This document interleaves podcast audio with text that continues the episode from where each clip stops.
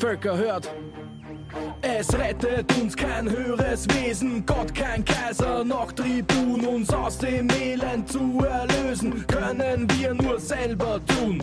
Herzlich willkommen zu Das politische Quartett, der Podcast gegen Notstandspolitik, weil wir drüber reden können, ehrliche Fragen, ehrliche Antworten und weil wir drüber reden müssen.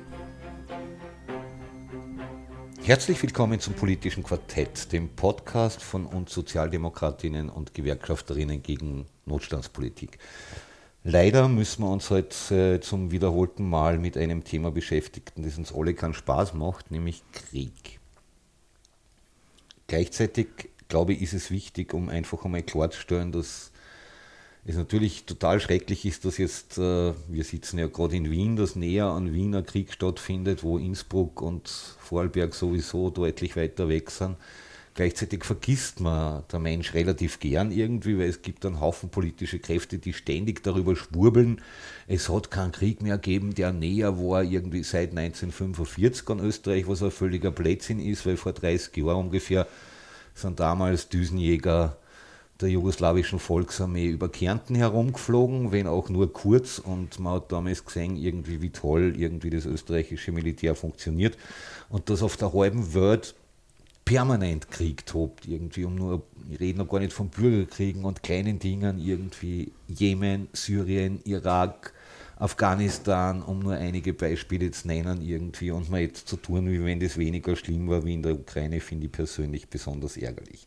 Wir wollen ein bisschen einen Schwerpunkt heute setzen, einmal nicht auf die Opfer des Krieges, die werden natürlich auch drankommen, das geht gar nicht anders, sondern einmal über die Profiteure reden irgendwie, weil es gibt nichts in dieser Welt, wo nicht der eine was verliert und die andere was gewinnt oder umgekehrt. Meistens ist es halt sehr ungleich verteilt. Meistens verlieren viele und ganz wenige gewinnen. Und das gibt es auch bei Kriegen. Und um das gemeinsam zu diskutieren, sind heute an den Mikros für euch Marlise, Pero. Julia und Axel.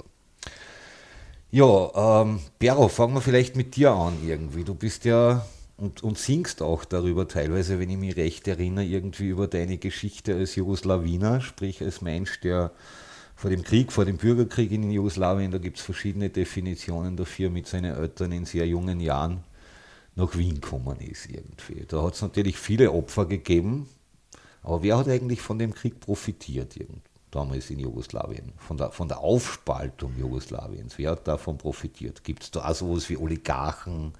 Haben Sie da auch welche furchtbar bereichert? Hat da möglicherweise Österreich eine gewisse Rolle gespielt? Ich sage jetzt als Stichwort nur Hypo Alpe Adria. You're free to say whatever you want. Äh, ja, du sprichst mich jetzt auf Österreich direkt an, darüber rede ich eh gern. Ähm, insofern, äh, ja, ich glaube, man muss sich nur anschauen, was jetzt die heutige Situation in diesen Ländern ist, die damals im Krieg waren äh, und welche Firmen, welche Banken, welche Büros, wenn man denkt, das österreichische Innenministerium hat ein Büro in Sarajevo, das wusste ich bis vor einem Jahr nicht, äh, getrennt von der österreichischen Botschaft.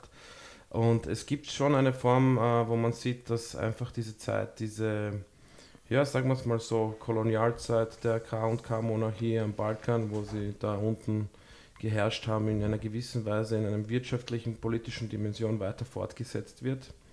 Wenn man denkt, dass zum Beispiel im in dem Staat Bosnien-Herzegowina, der ja komplett eine noch immer eine Nachkriegsruine ist, auch als politisches System äh, nicht funktioniert.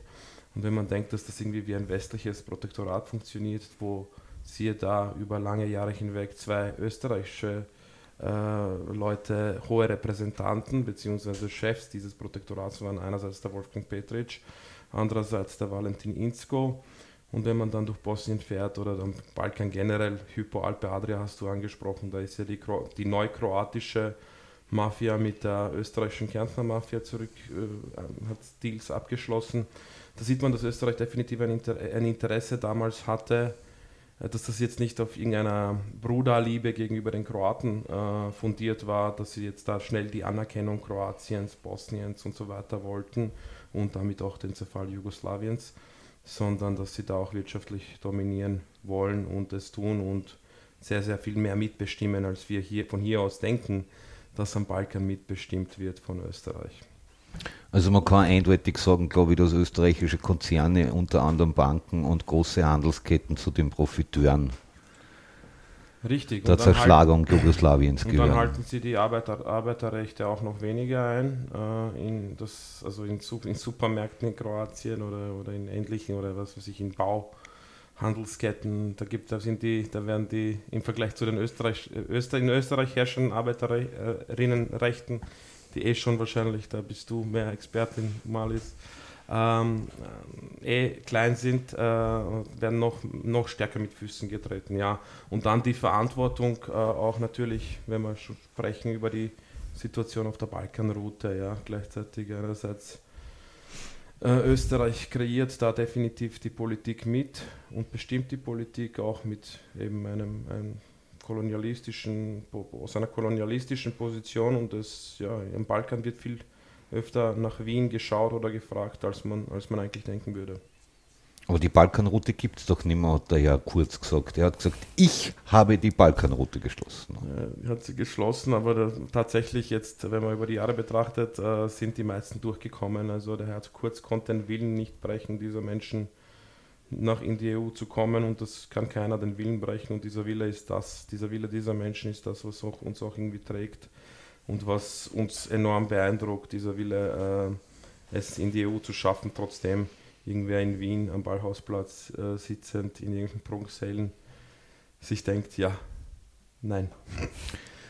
Ich sage jetzt, sag jetzt, noch ganz kurz, was war ja so schamhaft ja, selber verschweigt irgendwie. Ich habe nämlich gerade auf dem Piero sein T-Shirt geschaut, irgendwie, wie wir über Balkanroute gesprochen haben. Der Piero ist ja einerseits ein begnadeter Musiker unter dem Namen Kid Pex, aber ich sage ganz ehrlich, was mich noch viel mehr am Piero beeindruckt, ist einfach sein Engagement für Flüchtlinge mit seiner oder mit der von ihm mitbegründeten Initiative SOS Balkanroute, die versucht, den Menschen, die auf der Balkanroute gestrandet sind, so gut wie möglich zu helfen, so wie es jeder verdient hat, völlig egal, ob es auf einer griechischen Insel ist, ob es in der Sahara ist.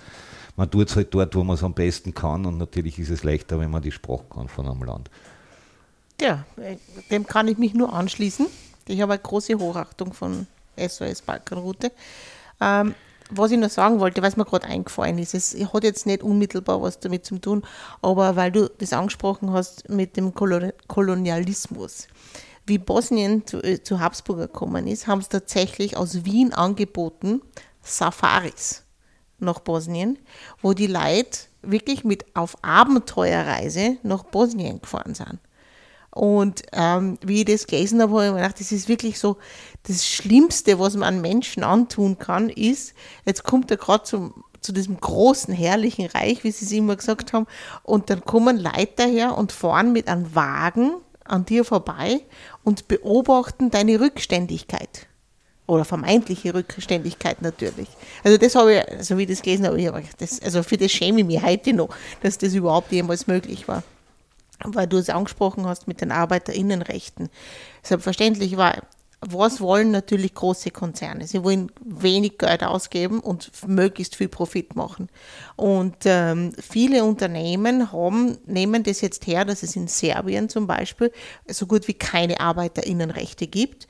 Und ähm, große Unternehmen aus Österreich bauen jetzt dort unten ihre Fabriken. Und äh, was einer in, zum Beispiel bei Wattens, bei Swarovski, was der dort verdient für seine hervorragende Arbeit und vollkommen legitim, dass er das gekriegt, ähm, kriegen die in Serbien 10 Prozent ja, von dem Gehalt gezahlt. Und ähm, natürlich gibt es keine 8-Stunden-Tag oder so irgendwas oder äh, irgendeinen Arbeitnehmerinnenschutz. Und warum machen die das? Ganz einfach wegen den Transportwegen. Ja, weil es ist leichter aus Serbien was nach, nach Österreich zu bringen, als wenn du das aus China holst oder aus Thailand oder sonst irgendwo, was nicht sonst noch unterwegs sind, Indonesien oder so weiter. Und ähm, da bin ich voll bei dir, dass dieser Kolonialismus hat nie aufgehört. Ja, es, es, es heißt halt jetzt nicht mehr Habsburger Reich, sondern es ist halt einfach so, ja, da hockt sich ein großer Konzern, der sagt, okay, ähm, die können das auch bauen, aber für 10% vom Gehalt und wir sparen uns die ganzen dramatischen äh, Transportkosten. Und solange das möglich ist, innerhalb von so einem kleinen weil Europa ist ja Mini-Fuzzi, wenn man es vergleicht zur ganzen Welt, solange das bei unseren Nachbarn und Nachbarinnen möglich ist, dass wir aufgrund von jemandem, der, weiß nicht, wie weit ist es noch, noch Serbien? Das ist doch alles Nachbarschaftshilfe. Nein, ja, genau. Das Wie- ist der neue Titel. Na, wie weit ist das bis, bis, bis Serbien von Wien? Serbien von Nickelsdorf, äh, glaube vier Stunden noch Ja, Auto. das heißt, in, wenn du vier Stunden weiter äh, weg wohnst von Nickelsdorf, verdienst du nur mehr 10% von dem, was der andere verdient und die äh, in Österreich verdient. Und die Lebenshaltungskosten werden jetzt dort unten nicht um 90% weniger sein. Und das habe ich einfach total, das finde ich so arg und das regt mich unpackbar auf. Ähm, und ich glaube auch, dass jetzt in der Ukraine, also ich kann es natürlich nicht belegen, aber die Int- Interesse von Putin ist nicht die Propaganda, die er fährt, ähm, dass dort die Nazis ausgerottet werden müssen und das muss heim zu, in die alte UdSSR, sondern der will die Bodenschätze dort haben. Alles andere interessiert ihm genau gar nichts und der will einen Zugang zum Meer und zwar im Ganzen. Das glaube ich, dass das der Grund ist, warum dort Krieg geführt wird. Ja, ich, ich glaube halt auch, es gibt westliche Interessen genauso wie russische Absolut. Interessen. Und, und ich denke jetzt nur dran, ich meine, wer, mit, wer wird mit Sicherheit wieder die großen Bauten errichten in der Ukraine, genauso schon wie in die letzten oder seit 1989, um präzise zu sein, in Russland und in der Ukraine, naja, österreichische Baukonzerne irgendwie. Wenn wir uns erinnern an die Olympischen Spiele in Sochi, wir hatten dort gebaut. Die Bohr, die Strabag und noch ein paar andere.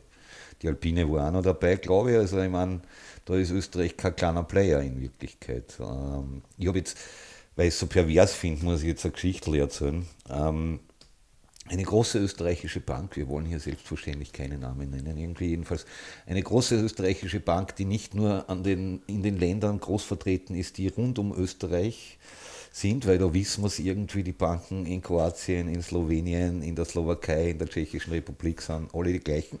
Es gibt eine, die weitergeht und die hat die ganze Abwicklung von Zahlungstransfers in die Ukraine ausgelagert. Eh klar, billigere Arbeitskräfte, Ausbeutung etc. pp. Jetzt kommt aber die große Perversion. Über 3000 Beschäftigte in der Ukraine und sie haben allen angeboten, sie zahlen ihnen die Übersiedlung nach Österreich, wie der Krieg begonnen hat. Aber sie machen Telearbeit von Österreich aus.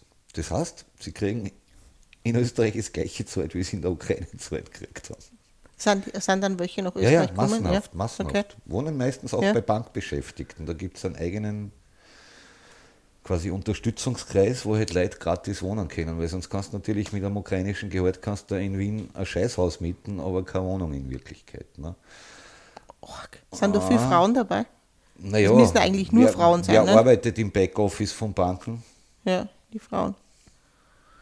Ja, natürlich, die Frauen, wenn ich da einsteigen darf, das ist, äh, äh, wenn es um Profiteure äh, der Kriege geht, äh, hat das auch ein Geschlecht, ganz klar. Ihr habt die großen ähm, äh, Firmen angesprochen und in welcher Hand sind die? In männlicher. Ja, also das ist ja im, im Krieg, auch in der Rhetorik verlieren Frauen total viel, weil sie werden nur mehr als ein Opfer angesehen. Äh, und Opfer kann man, mit Opfern kann man ja leichtes Spiel treiben, sage ich immer. Ich finde das auch sehr bezeichnend, wenn man jetzt ähm, äh, schaut, wer sind da die Profiteure in Österreich. Äh, wir haben jetzt ganz, ganz viele Frauen äh, in der ersten Welle äh, der, der Flüchtenden aus der Ukraine, äh, die nach Österreich gekommen sind, sind Frauen und Kinder. Das ist eh recht schön und gut, dass da diese Willkommenskultur, ich finde das ja ein, ein Unwort, weil warum brauchen wir da jetzt erst eine Kultur dafür, sondern wir sollten doch jeden Menschen immer willkommen heißen, wenn er vor Krieg und Zerstörung flüchtet. Ähm, dass die jetzt zu uns kommen und äh, so aufgenommen werden, ist ja auch äh, äh, in Wirklichkeit ein Kapitalinteresse, weil man jetzt hofft, dass diese Frauen in vielen Fällen in die Jobs, in die in Österreich keiner mehr gehen will. Wir haben Spargelstechen. Äh, Spargelstechen oder vor allem auch der Tourismus jetzt. Ich meine, wir sehen das jetzt äh, äh, getitelt in allen Zeitungen, gerade die letzten Tage, dass zu wenig Arbeitskräfte im Tourismus sind. Österreich ist ein Tourismusland. Es hat natürlich eine, eine massiv kapitalistische Logik dahinter, diesen ähm, äh, neu Geflüchteten auch einen eigenen Einreisestatus zu geben. Vertriebene.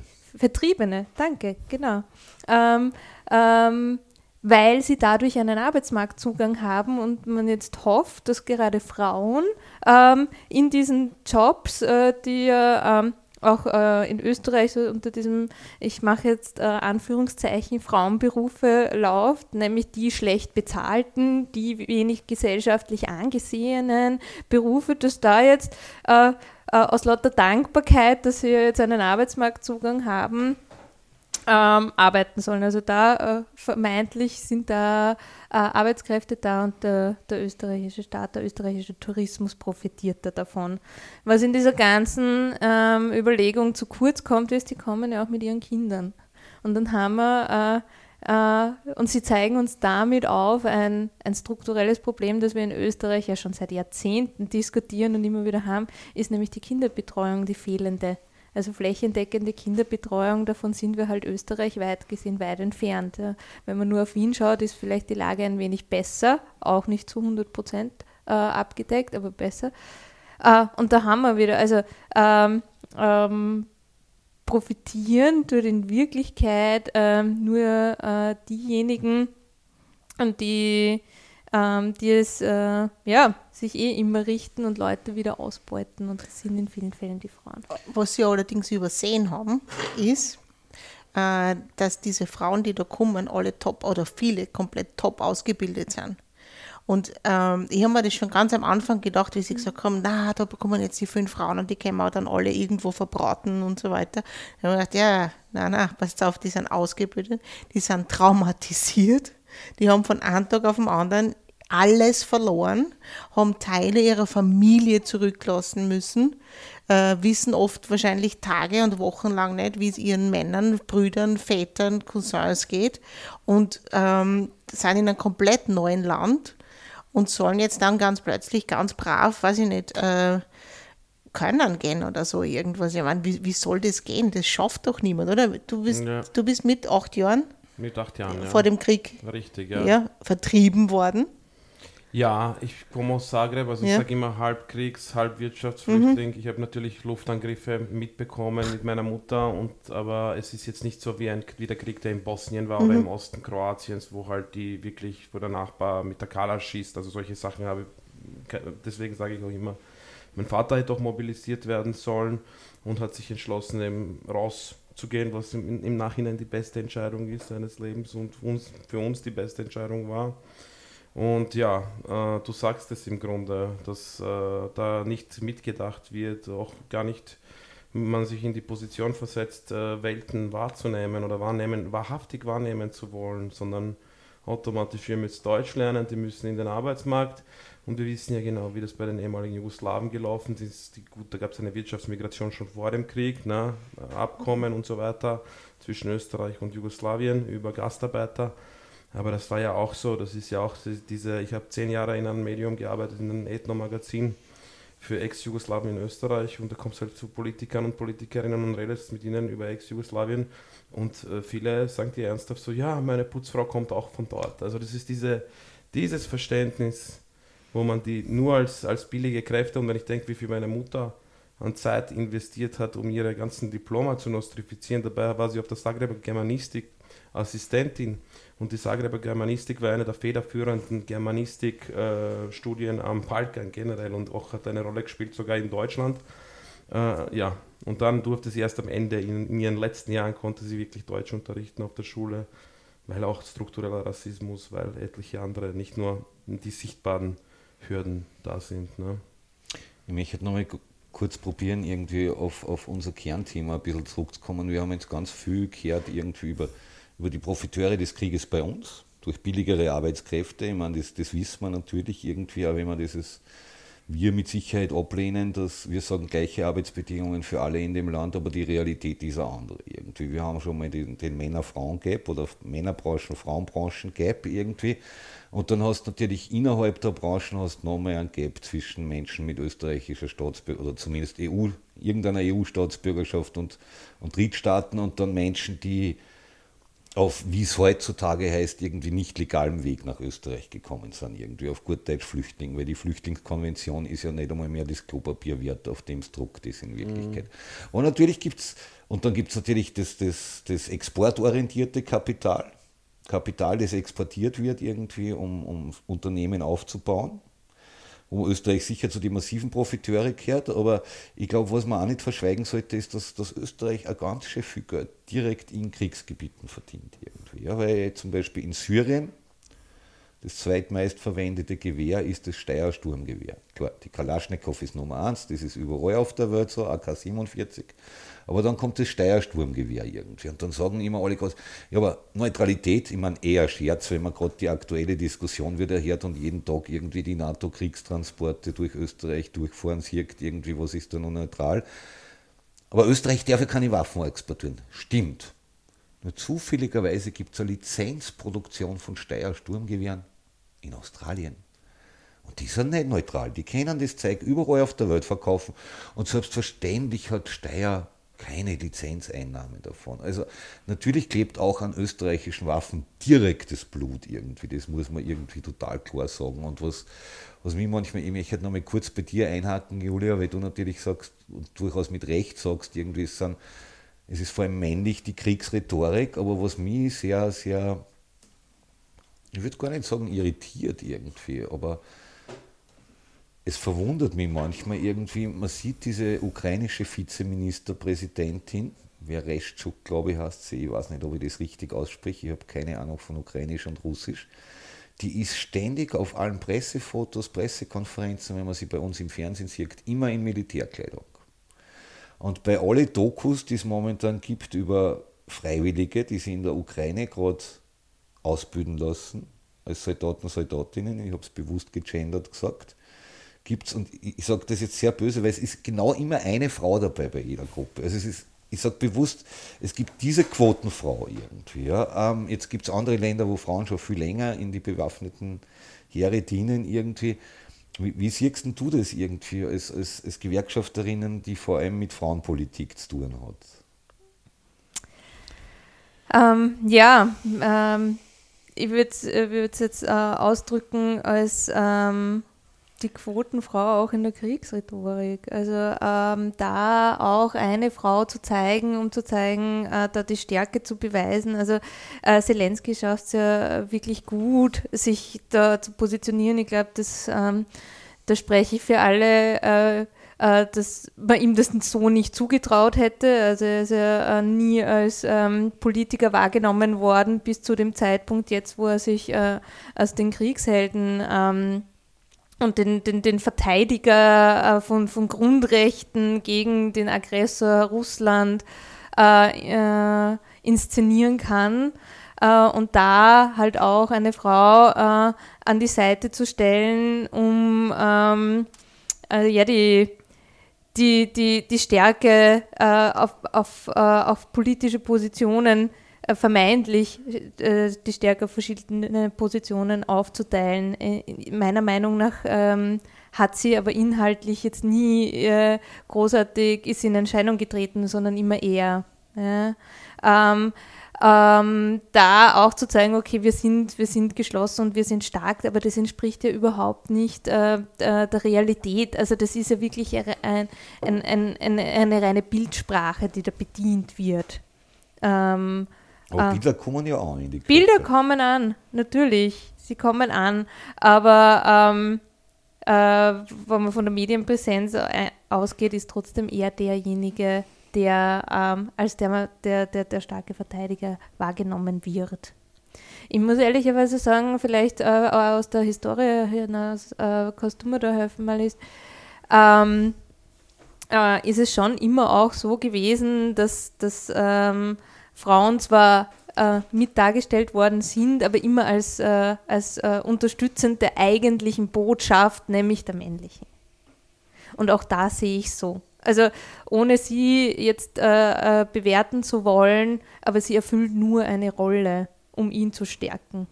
Auch dieser Auftritt in Militärkleidung und sonstige Auftritte. Es sind, bist du fertig? Ja. Entschuldige. Entschuldige, ich wollte, ich wollte ähm, Bitte, gerne.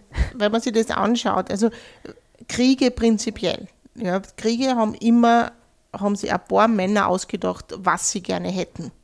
Ja, sie hätten gern da drüben das Stück Land, sie hätten gern dort die Ölquelle, ähm, sie hätten gern irgendein politisches Ziel durchgesetzt und oder es kracht gerade innenpolitisch. Also was müssen wir machen? Wir müssen es nach außen tragen, wir müssen das Volk unter Anführungszeichen einen zu einem gemeinsamen Vom Kampf. Klassenkampf ablenken Alles- die Nation. Wurscht, Die was es ist, ja. Äh, wir müssen den, das, das ablenken und wie macht man das am besten, indem man einen Aggressor von außen erfindet. Ja? Und ähm, das war schon, es war schon immer so. Ja? Und es waren immer die Männer, die entschieden haben, dass jetzt Krieg geführt wird. Äh, es hat bestimmt irgendwo in der Geschichte Fälle gegeben, wo auch Frauen das entschieden haben, aber das weiß ich nicht. Maria Theresia. Maria Hat sehr viele Kriege Oh, geführt. Ja, aber immer weil sie angegriffen worden ist. Ja, die hat sie verteidigen müssen. Ähm. Jetzt, jetzt sind wir im Narrativ der NATO. ja, nein. Ähm, aber was ich eigentlich sagen wollte, ist immer, wenn man zurückgeht auf den Grund, warum Kriege geführt werden. Und dann muss man sich das halt anschauen, das haben irgendwer hat das irgendwo im Hinterstübchen beschlossen, dass das jetzt eine gute Idee ist, weil wir brauchen das oder wir wollen das oder wir haben gerade intern ein Problem. Und ähm, dann ist man hergegangen und das war schon immer so, hat aber massiv Propaganda gemacht. Ja, also hat Propaganda gemacht äh, und hat gesagt, ja, na, der oder drüben ist schlecht, weil der hat das und das getan. Barbarisch. Barbarisch ist immer so ein gerne so, so, so, oder der will uns vernichten oder unsere Lebensgrundlage uns wegnehmen und so weiter und so fort. Und ähm, das wird halt dann in der Propaganda getrommelt. Ja? Erster Weltkrieg, perfektes Beispiel dafür. Ähm, das war spätestens seit 1912 war das klar, dass das irgendwann einmal jetzt explodieren wird. Und ähm, der Mord in, in ähm, Sarajevo war in Wirklichkeit, ja, man, er ist halt ermordet worden und das war nämlich alle wurscht. Das war ja das. Äh, sie haben den, den Sarg dann irgendwo über Trieste gebracht und was weiß ich was. ist. Ja, der war halt tot. Ja, Mai. Ja, das war eigentlich egal. Und das ist erst dann nachher, auf Druck von vielen anderen Dingen, ist es hochstilisiert worden, als dass die Serben ganz böse sind. Und ähm, deswegen müssen die Serben da jetzt dieses Papier da unterschreiben. Und wenn sie es nicht unterschreiben, werden sie angegriffen. Und während diesem Ganzen ist schon massiv Propaganda gemacht worden gegen die Serben. Und äh, was die nicht alles sind. Und ähm, dann hat es so einen richtigen Kriegstaumel gegeben. Und wenn man das anschaut, die Fotos von damals und die Filmaufnahmen, die es schon gab, mit ähm, welch freudigen Gesicht junge Menschen, Blumen im Gewehrlauf. ja, wart, junge Menschen äh, Faltercover, oder? Was war das? Na? in den Krieg gezogen sind. Und die Rolle der Frau war das der Abwartenden. Ja, der, die auf der Seite gestanden ist, ihnen auf Wiedersehen gesagt hat, eine Blume reingesteckt hat oder sonst irgendwas. Und dann war das aus mit den Frauen. Ja, sie sind erst dann wieder wichtig geworden im Ersten Weltkrieg, wie sie in der Wirtschaft draufgekommen sind, dass, dass denen die Männer abgehen. Dann haben sie die Frauen, alles, was sie vorher gesagt haben, was die Frauen nicht kennen, so Kranführerin, Straßenbahn fahren, äh, Industriearbeit. Industriearbeit, Schweißen Bau. und so. Das kennen die Frauen alles nicht, weil es ja so schmutzig und die sind ja so schwach und die können das ja alles nicht. Und dann plötzlich von einem Tag auf den anderen haben sie es kennen. Und, ähm, und das, diese enorme Belastung, die auf diesen Frauen gelegen ist, nicht? Also sie müssen ihr Familie erhalten, sie fürchten um das Leben ihrer, ihrer Verwandten, ihrer Männer und ähm, leben noch in einer Mangelwirtschaft, weil Krieg ist immer Mangel. Und äh, gut, und dann war der Krieg aus und dann hat es geheißen, okay, gut, die Männer sind wieder da, tschüss Frauen. Zurück zur Kinderküche, Genau. Kirche. genau. Und da ist dann genau wieder die gleiche Propaganda gefahren worden. Ne? Also es, es hängt immer davon ab, welche, wer erzählt welche Geschichte und dann immer, wer profitiert dran. Weil das Wort des Kriegsgewinnlers gibt es ja jetzt nicht erst seit gestern. Schwarzhandel nach dem Krieg. Schwarzmarkt. Ja, aber der war notwendig, weil sonst waren die Leute verhungert. Also wirklich verhungert. Aber auch, auch Profiteure des Krieges. Ja, aber kleine. Und Also groß, große dahinter, oder? Naja, nein, glaube ich nicht. Die großen Profiteure waren die Zulieferer fürs Heer. Also angefangen von Socken bis hin zum Dosenbrot. Das waren die großen Gewinner an dem Ganzen. Ähm, und natürlich auch die Waffenverkäufer und Produzenten. Und also das waren die wahren Profiteure dran an dem Ganzen. Und natürlich, wie die gesehen haben, dass jetzt der Krieg für das Habsburger Reich eher verloren ist, sind, die haben die schon 1917 angefangen damit, ähm, ihre Chefin ins Trockene zu bringen. Ne? Also. Du hast, du hast jetzt die Habsburger angesprochen, da, da möchte ich die jetzt kurz einhaken, weil es nämlich tatsächlich eine Verbindung eine aktuelle gibt. Aber zuerst noch eine kurze Werbeeinschaltung. Ein, ein Genosse und eine Genossin von uns arbeiten gerade mit einem anderen, mit einem Verein, in dem sie auch tätig sind, dem Verein Rote Spuren, wo es ganz viel um Arbeiterinnengeschichte geht, an einer Führung zu den Verbrechen der Habsburger in Wien. Werbeeinschaltung beendet. Warum bin ich jetzt auf die Habsburger gekommen? Nicht, weil irgendeine degenerierte Habsburgerin gerade letzte Woche ein Rieseninterview gegeben hat, dass äh, Schwangerschaftsabbruch Mord ist. Nein, sondern. Wer war das? Die Theresa Habsburg, eine Tochter von Karl Habsburg Junior irgendwie. Die hat das gesagt? Letzte Woche hat äh, es, es, es, gibt in Wien, oh, ja. es gibt in Wien einen Verein der Frauen, die sich keine Schwangerschaftsabbrüche leisten können, dabei unterstützt, genau. leisten zu können. Da ist äh, Betriebsrätin sehr aktiv von unserer Tochter GmbH und die hat eben ein Interview pro gegeben und dann ist die Theresa Habsburg kontra gekommen. Aber warum ich eigentlich drauf komme, es ist ja in der Ukraine ganz vieles verboten mittlerweile. Die Sozialdemokratie, Kollektivverträge, es sind auch die Gewerkschaften ihre Immobilien enteignet worden, hat es übrigens eine Resolution des ÖGB-Präsidiums gegeben im Herbst dazu, das haben mittlerweile alle vergessen. Äh, es sind auch fast alle privaten Medien mittlerweile verboten in, in der, der Ukraine. Ukraine. Ja, ja. Es gibt einen ganz bekannten Privatradiosender. Und wem kehrt der? Ja. Karl Habsburg. Na. Ja. Karl Habsburg darf weiterhin Propaganda machen in der Ukraine, hat natürlich überhaupt nichts mit dem Versuch zu tun, imperiale Interessen wiederherzustellen. Irgendwie haben wir ja noch nie gehabt, Pan-Europa-Bewegung, wie das so schön heißt mhm. und so weiter und so fort. Tatsächlich spürt er natürlich da auch seine Geschichte und probiert irgendwie wieder halt ein bisschen Aufmerksamkeit zu kriegen, nachdem er ja er wollte, er bei dem Prof, wo ich, wo ich meine Diplomarbeit geschrieben habe, Dissertation schreiben, der hat sich zurückgeschmissen irgendwie, ähm, war aber auch ÖVPler. Äh, nichtsdestotrotz irgendwie, aber wurscht irgendwie, da gibt es ganz viele, die mitspielen, irgendwie auf beiden Seiten. Ja? Und das, das ist ja das Interessante irgendwie.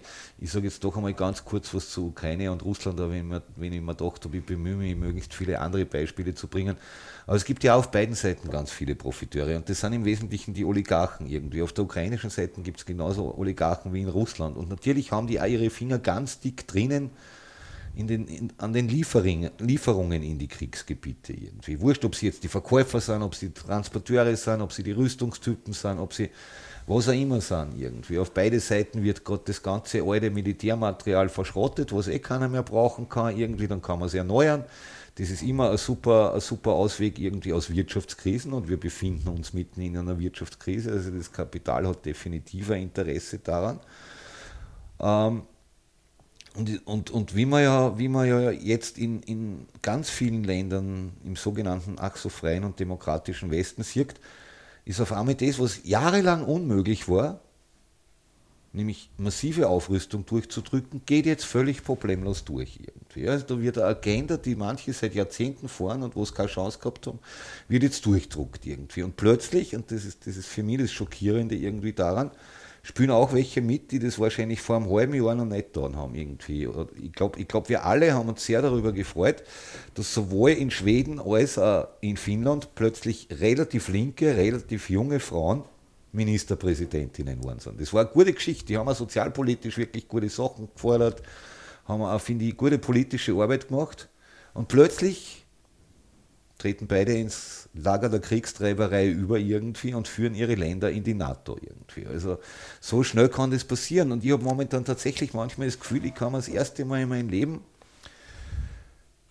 weil, weil ja auch ich das erste Mal so wirklich nahe und bewusst dran bin, das erste Mal ein bisschen vorstellen, wie hat sich das im Sommer 1914 abgespielt irgendwie. Ich meine, du hast ja klar völlig recht, Malisa, irgendwie das, der Mord am Kronprinzen, irgendwie, das war, das war ja noch nicht einmal der Tropfen, der das Fassel zum Überlaufen braucht und in Wirklichkeit ist es um eine imperialistische Neuaufteilung der Welt gegangen den Krieg hätte sowieso geben. Man braucht halt irgendeine Ausrede bei jedem Krieg, so wie halt der Putin jetzt da seine Ausrede hat. Ich meine, es gab da genug Faschisten in Russland, mit die er zusammenrahmen konnte. Ja, es gibt in der Ukraine auch welche, aber ich glaube, wenn man das ernsthaft wollen hat, konnte er die Ukraine mit denen zusammenrahmen.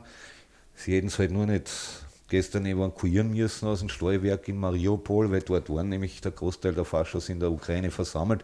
Es gab da in Russland genug irgendwie, aber da hat er offensichtlich, das ist genauso die Ausrede wie beim Kronprinz Rudolf irgendwie. Also wenn man einen Krieg will, dann sucht man sich natürlich eine Ausrede. Ne. Das ist genauso, wie wenn zwei Männer schlägern wollen, dann suchen sie sich auch eine Ausrede irgendwie im Bierzelt. Ne. Du hast bei Freundin angeschaut, oder du hast mich beleidigt irgendwie, oder du hast gesagt, ich bin nicht männlich, ich bin nämlich auch nicht männlich, weil ich bin für Frieden und nicht für Krieg. Ja, bist du auch nicht männlich irgendwie? Ich nicht männlich. Wow, komm mal, das ist, wieder, das ist wieder so dieser Klassiker irgendwie, diese ganzen, diese ganzen linksradikalen Mannsbilder irgendwie, die dann auf einmal Lass mich noch mal kurz zurückkommen. Zum Mädchen werden.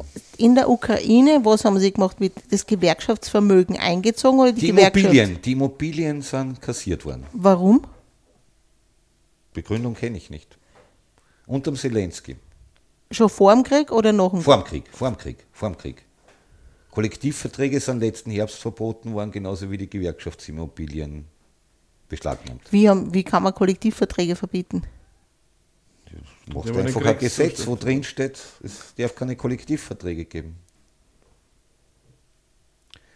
Ich bin sprachlos gibt, wie gesagt, es gibt vom ÖGB-Präsidium gibt eine Resolution dazu. Da Hat ihn sicher genau schwer Datum. beeindruckt. Ja, total, total. Ja. Ich glaube, ich glaub, was beide Seiten momentan tatsächlich schwer beeindruckt sind, sind manche Männer. Es gibt ja tatsächlich Männer, die ernsthaft was gegen Krieg haben. Wie zum Beispiel die Eisenbahner in, der, in Belarusland momentan, die die russischen Kriegstransporte. Blockieren. In Belarus? Ja. Mhm. Die Typen, die Typen, die haben wirklich meine volle Hochachtung. Mittlerweile ist ja übrigens in Belarus fast der ganze Gewerkschaftsvorstand verhaftet worden, weil sie ja die Gewerkschaften in Belarus gegen den Krieg ausgesprochen haben. Also es ist ja nicht so, dass alle Männer Kriegstreiber sind. Ähm, leider viel zu viele irgendwie, weil sie halt immer noch glauben, das ist cool. Und dann sitzen sie im Schützengraben und scheißen sie an. Das ist nämlich die Realität. Und ich tat es genauso, ja. Und ich glaube, wer es nicht tut, der spürt sie nicht mehr wirklich irgendwie. Ja, Okay, aber so viel zur Habsburger Geschichte. Zurück zu den Profiteuren. Zu den Profiteuren. Dort wollte man eigentlich hin, oder? Ja. Glaubst du, dass es Frauen gibt, die davon profitieren werden? Außer sie sind eine Oligarchin. Es ist eine spannende Frage. Ähm, ich glaube, äh, es äh, gibt immer auch Frauen, die profitieren.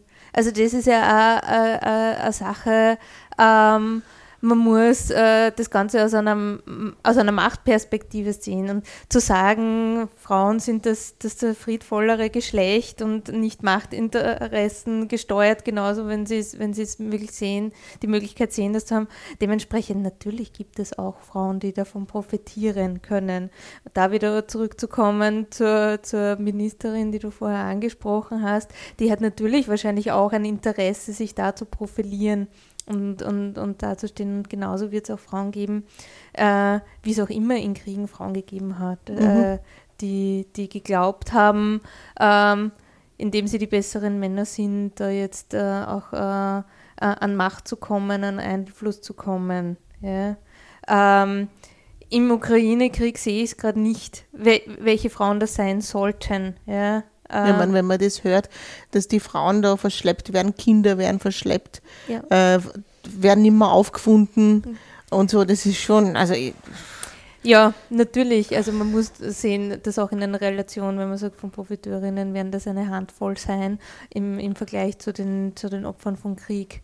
Und das gerade äh, auch an Frauen, wenn du sagst, verschleppt, äh, vergewaltigt, also auch der Körper der Frau ist ja auch immer ein Kriegsgebiet, das wissen wir. Ja. Ähm, War ja eine der ersten Fantasien, dass da jetzt tausende Billig-Sexarbeiterinnen aus der Ukraine kommen. Ne? Natürlich, natürlich, da äh, äh, sprechen wir über, über ähm, zutiefst ein, das Menschenrecht auf den eigenen Körper, das da verletzt wird. Ich meine, das äh, äh ist etwas, was, was, was wir ja, ich meine, der Volkskörper, äh, äh, der ähm, an, ein furchtbarer Ausdruck ist, aber der immer noch verwendet wird, ich weiß es.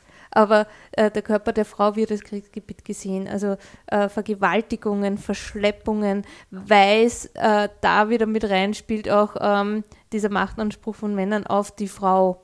Ja? Du nimmst, das ist ja auch eine Kriegstaktik äh, die, die, Männer zu schädigen, indem man sagt, wir haben eure Frauen oder wir, ihr könnt sie nicht beschützen. Damit wird ja indirekt gesagt, ihr, ihr seid nicht, ähm, nicht stark genug und damit äh, gebt ihr doch bitte einfach den Krieg auf, weil ihr kennt das ja eh nicht. Und das ist, das ist eine, eine, eine, eine Dynamik, die wir da auch wieder sehen. Ich denke mal, bei den Profiteurinnen von Kriegen wie bei den Opfern von Kriegen wird es genau ähnlich verteilt sein wie sonst auch im Kapitalismus. Ja, der Großteil der Frauen scheißt ab und es gibt halt ein paar Superreiche, die wahrscheinlich auch Beteiligungen an Rüstungskonzernen haben und die profitieren super davon. Oder die beteiligt sind an Transportunternehmen zum Beispiel, weil die verdienen sich ja momentan auch Gold in den Nasen mit den Transporte von Söldnern und Waffen in die Ukraine. Ne? Und das wird. Nein, nicht nur das, sondern die Frechter äh, haben wir natürlich jetzt, weil sie dort überall nicht anlegen können, haben wir viel längere Wege. Ne? Mhm. Und äh, das sind Containerpreise, die vor ein paar Jahren noch 5000 Euro gekostet haben, kosten inzwischen 20. Also die Frechter nehmen das schon, wo sie können. So wie die Stromerzeuger. Genau, das ist überhaupt die größte Frechheit. Mhm. Ja. Oder überhaupt die Erdölindustrie für Ölpreise, die vor drei Jahren festgelegt worden sind. Irgendwie kassieren wir auf einmal viel mehr, obwohl sie um nichts gestiegen sind. In Realität um nichts gestiegen sind. Das Traurige an dem Ganzen ist ja das, dass das so vorhersehbar ist. Du weißt das ja schon, nicht? an dem Tag, da, was war das, der 24. Februar? Mhm. Am 24. Februar hast du schon gewusst, wer sind die Gewinner und wer sind die Verlierer von dem Ganzen war schon vollkommen klar. Es war, es war nicht einmal die Namen von den Unternehmen haben sich, haben, haben sich geändert, wie in, in, Jugos in Jugoslawien, wie in, ähm, in Syrien. Das haben sie nicht einmal die Namen geändert. Die sind einfach, die sitzen da auf ihren ähm, Hintern und freuen sich darüber, dass da jetzt wieder ein paar Menschen sterben und so. Das ist denen komplett wurscht. Das ist das, was mich so schockiert, ist das, dass denen komplett egal ist, dass da Menschen sterben. Ja, dass, es, dass, dass da Menschen auch übrig bleiben von denen, wo der Papa tot ist oder die, die Oma zurückgelassen werden muss. Ähm, und selbst wenn es nur das Händel ist, das dort lassen müssen. Ja, also, dass man jetzt dahergeht und so arrogant ist und sagt, mir ist das wurscht. Ja, ob dein Bauernhof morgen noch steht oder nicht. Ja, die sagen es in Wirklichkeit nicht, in ja. meinen Augen meistens, oder? Die sagen es nicht, mir ist das wurscht, aber ja. sie zeigen es in ihrer Art, Voll, dass es ihnen völlig wurscht ist. Ja. Dann ist das, das, ist nur, das nur Material. Ich habe gerade hab vorher überlegt, habe mir gedacht, die Rolle der Frau im, im letzten Jugoslawienkrieg und, und, und äh, haben wir gedacht, da gab es, haben wir gedacht, vielleicht ist das jetzt eine Strategie auch des Westens, da quasi jemanden oder der, der ukrainischen Außenpolitik, äh, Erscheinung, Wahrnehmung der Ukraine als, als angeblich super demokratischen westlichen Staat, was er ja nicht de wirklich facto de facto nicht ist, dass man da jetzt auch eine Frau irgendwie mitschickt in das, in das Bild, weil zum Beispiel im ehemaligen Jugoslawienkrieg äh, gab es halt nicht, also da hatten die, die Frauenpolitikerinnen hatten da nichts mitzumischen. Also das war eine reine Männerpartie wo jeder quasi ähm, ja, und, und in, in, in, den, in den katastrophalen Privatisierungen alles ausgebeutet und so weiter. Äh, und das, da sind die Frauen auf jeden Fall mehr als, so, als Stützerinnen dieses patriarchalen Systems eines Staates in einem Kriegszustand. Äh, kommt mir mehr, mehr so rüber als, und wie du gesagt hast, unterstützend. Ich kann mich erinnern, äh, meine, meine Freunde in Kroatien haben natürlich, wenn ich hinausgekommen bin, waren natürlich alle in, in Uniformen und das wurde auch zelebriert. Das passiert jetzt in der Ukraine genauso, nur dass es jetzt noch von Europa mitgetragen passiert, diese ganze äh, da so hochgekünstelte Euphorie. Äh, und äh, ja, äh, da ist echt, also das, diese Militarisierung ist äh, sehr präsent. Es ist, es hat, also meiner Meinung nach, und jetzt weiß ich ja gleich geprügelt, aber es hat ein bisschen was mit der Krise der Männlichkeit zu tun. Dass äh, die Männer, also das ist jetzt meine Meinung, ähm, dass ganz viele Männer einfach in dieser neuen Welt, in der wir leben, in dieser mitteleuropäischen Wunderwelt in Wirklichkeit, weil wir haben ja echt alles. Ähm, jetzt diese, diese Position des Erhalters, diese Position des Familienoberhaupts äh, einfach verloren haben, weil die Frauen sich emanzipiert haben und sagen, ich kann das auch. Und da gibt es eben ganz viele Männer, die einfach eine Krise damit haben, dass, dass, dass sie sich in die neue Rolle, die sie ja jetzt haben, die eigentlich viel besser ist, weil jetzt müssen sie sich ja nicht mehr kümmern. Ne? Jetzt, die Frauen machen eh ihre Sachen und bringen Geld heim und ähm, reparieren Fernsehapparate. Wenig Geld im Regelfall. Das muss man schon dazu sagen. Aber sie haben ein Geld. Ja, ja. ja. Also das Recht auf das selbstbestimmte Leben ist ja eine ganz zentrale Gewerkschaftsforderung, für die, die seit der Gründung, spätestens seit der Gründung des, äh, des Frauenreferats im ÖGB 1928 gekämpft worden ist. Und wenn man sich das anschaut, 1928 war der sogenannte Gender Pay Gap bei 75 Prozent. Ja, das heißt, wenn wir jetzt von 20 Prozent reden, haben wir eigentlich eh schon ziemlich viel erreicht, weil Frauensachen dauert halt immer viel lang. Wobei man auch immer dazu sagen muss, bei diesem Gender Pay Gap und die 20 Prozent, das ist hochgerechnet auf Vollzeitäquivalente. Also Absolut, also, ja. Wenn wir jetzt wieder bei dem Thema sind, ich finde recht spannend, wenn man sich anschaut, die Krise der Männlichkeit, da bin ich voll bei dir, die einhergeht mit der Krise des Kapitalismus. Weil was heißt es, dass er als Mann nicht, äh, äh, nicht mehr Erhalter sein kann, ist einfach auch dem geschuldet, dass du mit einem Einkommen nicht mehr auskommst, eine ganze Familie zu erhalten und es einfach eine ökonomische Notwendigkeit ist, Frauen in den Arbeitsmarkt zu holen. Und äh, da sind wir aber wieder bei, bei den Widersprüchlichkeiten, nämlich nur in Teilzeit. Die Frau als Zuverdienerin, um immer noch diese, diese, diese Erhalterrolle, äh, auch wenn sie unausgesprochen ist in vielen Fällen. Und da sind wir wieder bei dem Thema, wer das, macht auch unbezahlte ja, Arbeit. Das, das halte ich für total einen wichtigen Punkt. Also die Krise, wie gesagt, wie gesagt, Entschuldigung, dass ich die unterbreche, die Krise der Männlichkeit und die Krise des Kapitalismus kann man nicht unabhängig voneinander sehen. Stehe voll bei dir. Und sich da äh, ähm, auch wieder eine, einen, eine Macht äh, zu erobern und sei es durch eine, eine kriegerische Handlung. Ähm, ja, aber das ist das, was, was Mann immer schon getan hat. Also die ersten Aufzeichnungen, die wir haben von Menschen, sind entweder Handelssachen, also wo einer aufgeschrieben hat, was der andere am schuld oder was er am liefern wird, oder Kriegsberichte. Das hat schon immer gegeben. Und also das war schon immer da und das war und immer Religion. so. Ja, aber religiöse Aufzeichnungen, also schriftliche, sind erst ein bisschen später gekommen. Äh, ich wollte auch ganz kurz noch was dazu sagen. Ich, ich finde das wichtig, was ihr beide gesagt habt irgendwie und, und ich glaube, man soll jetzt noch klar sagen, ja, es stimmt, viele Frauen bringen mittlerweile selber Geld haben, aber ganz viele von diesen Frauen verdienen nicht genug, dass sie selbstständig leben konnten. Und zwar nicht immer wieder das Thema, dass, dass viele dieser, dieser Femizide unter anderem die Folge davon sind, dass die Frauen ihren Typen nicht verlassen können weil sie sich keine eigene Wohnung leisten können, weil es nicht genug Frauenhausplätze gibt und so weiter und so fort irgendwie. Frauen verdienen zu wenig, um selbstständig leben zu können. Erst recht, wenn sie dann womöglich noch Kinder haben, die sie mitnehmen wollen. Das ist die Realität. Viele Frauen. Natürlich gibt es eine Minderheit an Frauen, die auch genug verdient irgendwie. Und dann ja, es sind nicht mehr so wenig. Das darfst du jetzt nicht.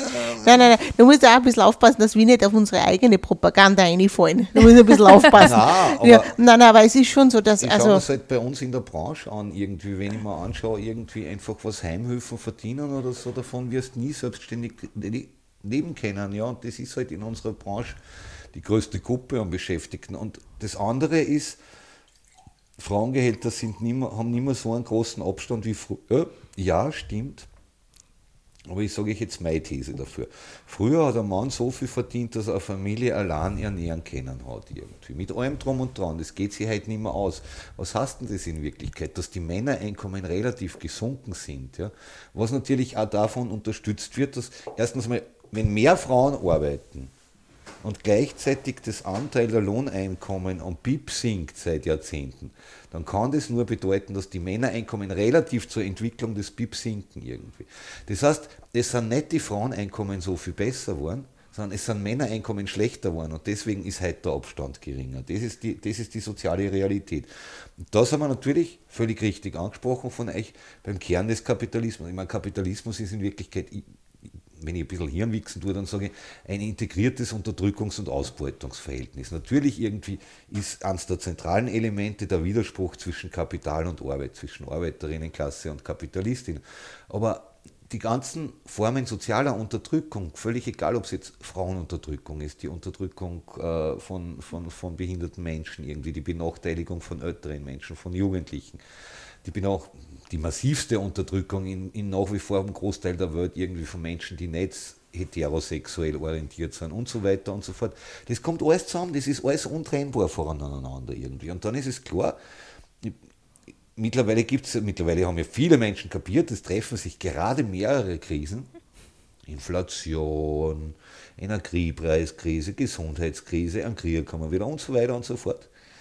Und was ist aber die große Realität? Die große Realität ist, erstens, dass vor zweieinhalb Jahren eine fette Wirtschaftskrise begonnen hat, oder fast vor drei Jahren, im Sommer 2019. Und zweitens, wenn mehrere Krisen zusammenkommen, dann ist das meistens eine Krise des Gesamtsystems. Sprich, der Kapitalismus ist in Wirklichkeit in der Krise. Und natürlich sind damit ganz viele Werte, Männlichkeit, die den Kapitalismus mit ausmachen, auch in der Krise in Wirklichkeit irgendwie. Also, und, und in Wirklichkeit war das eine totale Chance, glaube ich. Aber die Chance haben wir ja schon mit Corona verge vergeben. Erstens. Und zweitens werden momentan, werden momentan, ich komme jetzt nochmal zurück auf die zwei Ministerpräsidentinnen von Schweden und Finnland, werden auch Frauen instrumentalisiert irgendwie, um das abzufedern. Weil ich glaube tatsächlich, dass jetzt keiner viel sagt, aber das sind Frauen, die in die NATO wollen irgendwie, da kann doch nichts Schlechtes dran sein. Und ich sage, doch, es ist schlecht. Es ist mir völlig wurscht, ob das eine Frau ist, die will, ob das ein Mann ist, der will, ob völlig wurscht irgendwie der Beitritt zu einem Kriegsbündnis und nichts anderes ist die NATO. Egal, ob man es jetzt Verteidigungs- oder Angriffsbündnis nennt, es ist immer ein Kriegsbündnis irgendwie. Und wie die Menschheitsgeschichte sagt, meistens ist es dann zu Kriegen gekommen, wenn sie irgendwelche Länder zuerst einmal zu einem Bündnis zusammengeschlossen haben. Wurscht, ob das jetzt die Entente war irgendwie oder, oder, oder die Alliierten oder wie es auch immer in der Geschichte, da kann man ja noch weit zurückgehen. Es hat ja Bündnisse gegeben schon vor schon unter die Römer und noch früher irgendwie. Zuerst Bündnis, dann Krieg. In Wirklichkeit ist Bündnis und jetzt die Vergrößerung der NATO ist selbstverständlich die Vorbereitung auf den nächsten Krieg. Das ist sehr NATO, kurz gegriffen, das mit den Bündnissen. Ja. Entschuldigung. Passt, passt. ja. Greif ein, greif ein. Letzter Satz. Ähm, ich bin tatsächlich überzeugt davon, irgendwie, wenn jetzt die NATO massiv größer wird, wird es auch mehr Kriege geben. Ich glaube, ähm, also was, was mich zum Fürchten bringt momentan, in Wirklichkeit, was mich wirklich zum Fürchten bringt, ist, dass komplett die Übersicht verloren wird, was da jetzt gerade alles passiert. Und immer wenn so ein gigantisches Chaos besteht, wenn sich keiner mehr auskennt und ein Großteil von den Leuten gar nicht mehr dafür interessiert, weil sie es nicht durchschauen oder Verschwörungstheorien anhängen oder sonst irgendwas, ähm, dass das genau die, die dieses, die wissen, wie man so ein Chaos nutzt, das komplett ausnutzen werden. Und zwar in jeglicher Weise, egal ob sie uns in den dritten Weltkrieg schicken, egal ob sie dem Putin so lange auf die Eier gehen, bis er tatsächlich Atombomben wirft. Äh, irgendwas, also ich glaube, dass ganz was Grausliches passieren wird. Das wird nicht einfach so ausklingen. Oder wir gewöhnen uns einfach daran, dass in der Ukraine Krieg ist. Dass das ganz selbstverständlich ist. Es war ja schon seit 2014 dort Krieg und es war uns auch komplett wurscht. Ja, Das haben die noch vergessen. Ja, es war uns komplett wurscht. Vergessen wir mal ja. 2014 in der Ukraine, eigentlich gibt es fast keine Zeit in der Geschichte der, der Menschheit oder zumindest in der Geschichte Zeit. unseres Lebens, alle vier, wie wir da sitzen. Niemand von uns hat jemals auch nur eine Woche in einer Zeit gelebt, wo es keinen Krieg gegeben hat auf der ja. Welt. Eh? Um, umso interessanter ist, wie sie das jetzt quasi auch mit ein bisschen inszeniert haben, ne? ja, diesen Konflikt als erster, der erste Konflikt was du richtig gesagt hast, in, in Europa nach so langer Zeit, was ja nicht stimmt. Mhm. Ja, die EU muss ihren Friedensnobelpreis verteidigen. Ja, ja, voll. ja, voll. Das ist die Erzählung, die sie verteidigen müssen. Den hat, den hat sie spätestens an den Aus Außengrenzen verloren. Ja. ja. ja, ja. wenn, wenn einmal ein Krieg für die Menschlichkeit geführt werden würde, dann kommt ja mit. Man, muss ja, man kann ja Kriege vielleicht einmal ohne Waffen führen, oder? Was willst du boxen?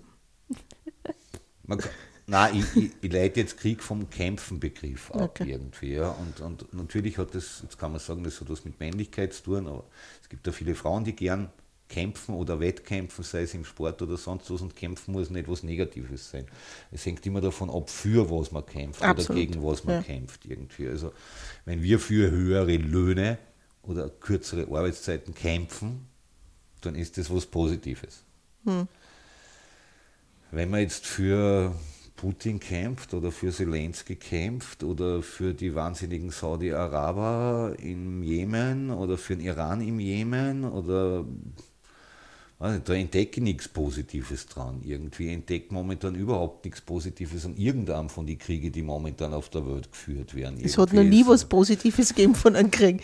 Es also, hat vielleicht manchmal defensive Sachen gegeben, die halbwegs positiv waren, wie zum Beispiel die internationalen Brigaden im spanischen Bürgerkrieg irgendwie. Oder was, was ich schon teilweise, das ist jetzt nicht der Krieg, sondern die Reaktion auf den Krieg, einfach dieses, dieses doch, dieser doch sehr demokratische Teil Syriens, der in den Kurdengebieten entstanden ist, mit den Selbstverteidigungseinheiten, wo übrigens wahrscheinlich die größte weibliche Militärstreitmacht auf der Welt prozentuell zur Bevölkerung momentan existiert. Das sagt halt auch ganz viel gesellschaftliche Veränderung. Das ist jetzt nicht, das ist nicht, dass ich super toll finde, dass Frauen auch sterben müssen im Kampf irgendwie, aber dass man, dass man mal sagt, hey, ihr seid nicht nur zum Verbinden und zum Kochen da, sondern ihr könnt genauso ein Puffen in der Hand haben.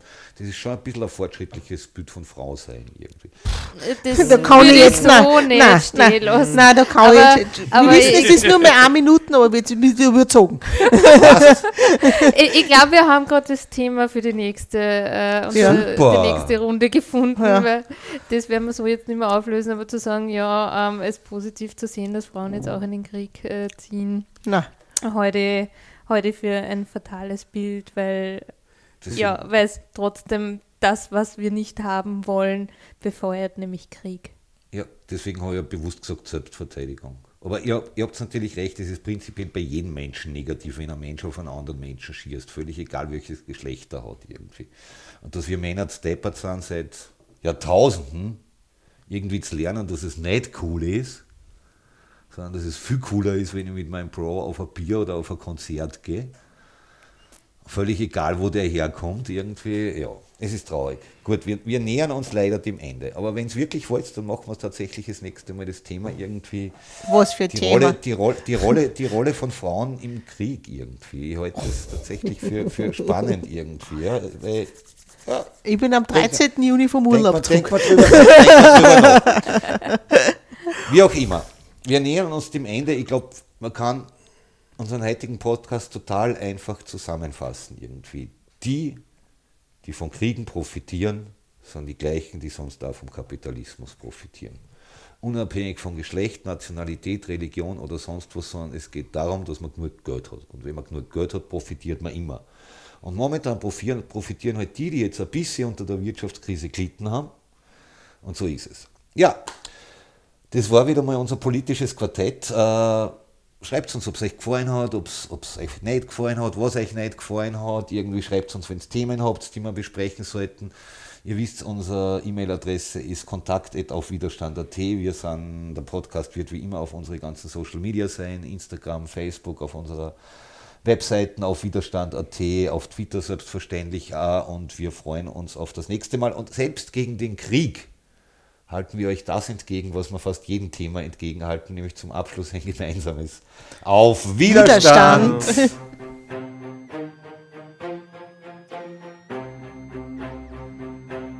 Völker hört!